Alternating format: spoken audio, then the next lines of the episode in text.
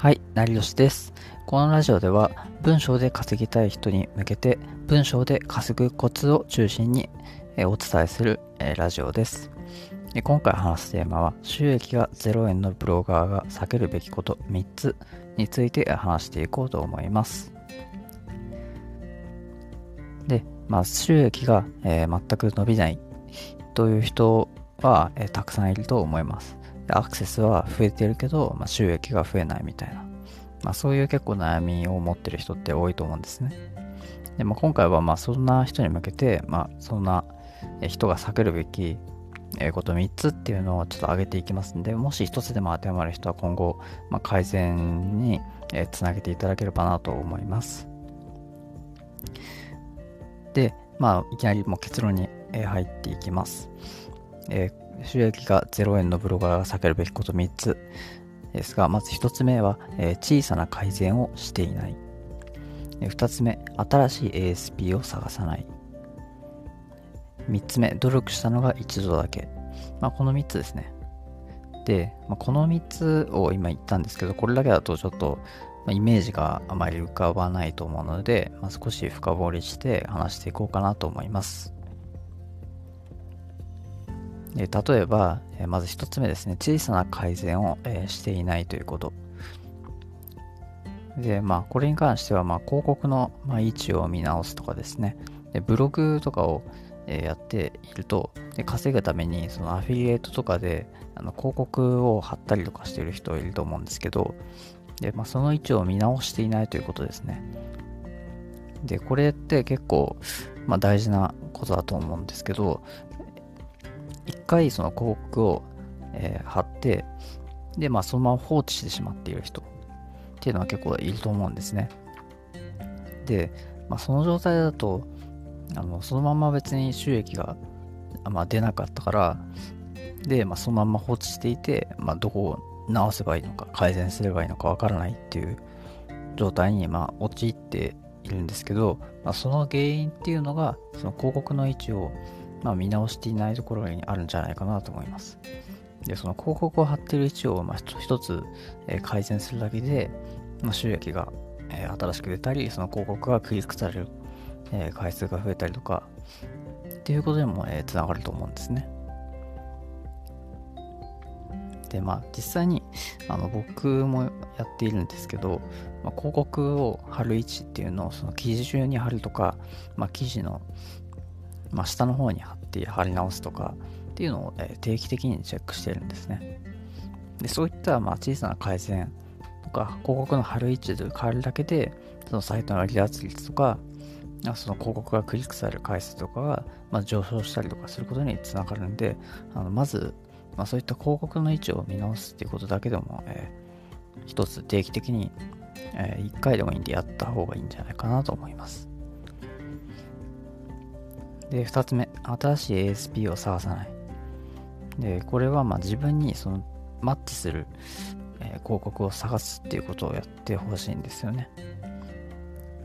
で、新しい、A、その ASP を探して、そこでまた自分の求めてる商品、記事に合う商品がもしかしたらあるかもしれないんですよね。でそこでまた同じ ASP をずっと使っていて、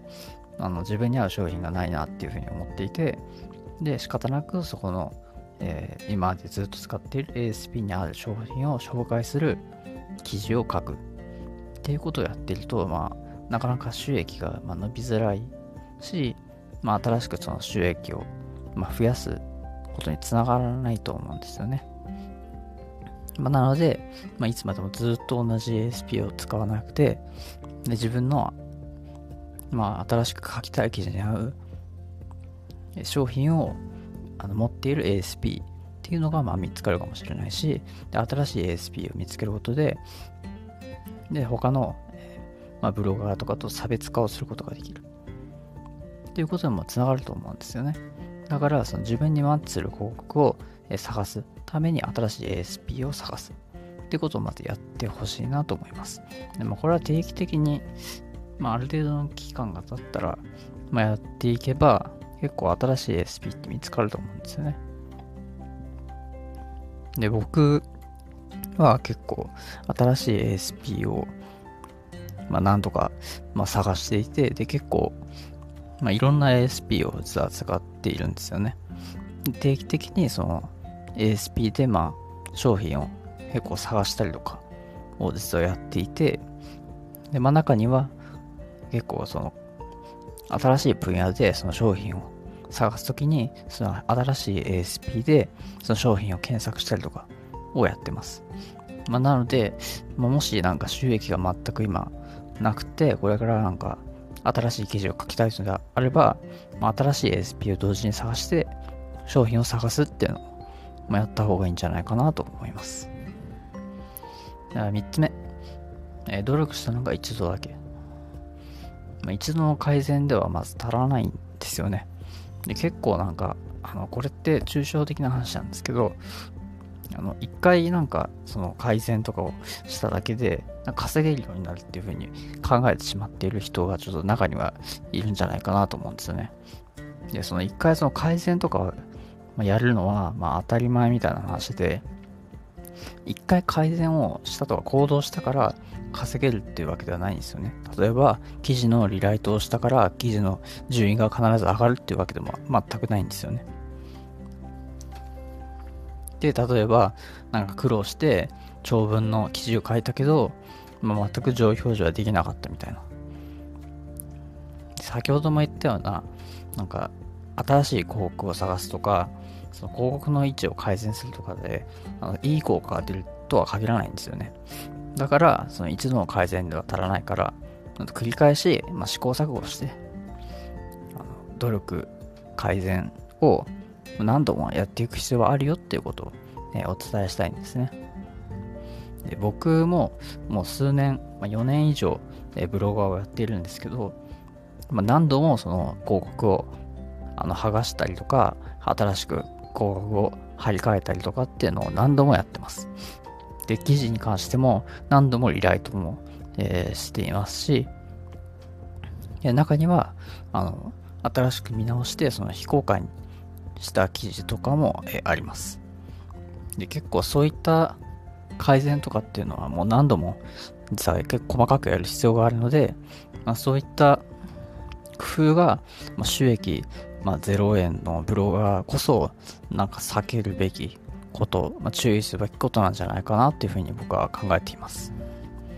で、今回の話を、えー、まとめます。えー、今回は収益が0円のブロガーが避けるべきこと3つを話しました。えー、1つ目が小さな改善をしてない。2つ目が新しい ASP を探さない。3つ目が努力したのが一度だけ。まあ、この3つについて話していきました。で、なんか今後も、あの、もっと収益が、その、上げるコツとかが知りたいとか、1円でもブログで稼ぎたいって思うんであれば、あの、僕は以前、その Twitter を続けたい人が登録しないと、まあ、損するメルマガっていうエピソードの話をしたんで、そちらを聞いていただけると、あの稼ぐコツっていうのが、まあ、イメージしやすいんじゃないかなと思います。というよりも、その、そちらのエピソードでは、その、生き早めるのが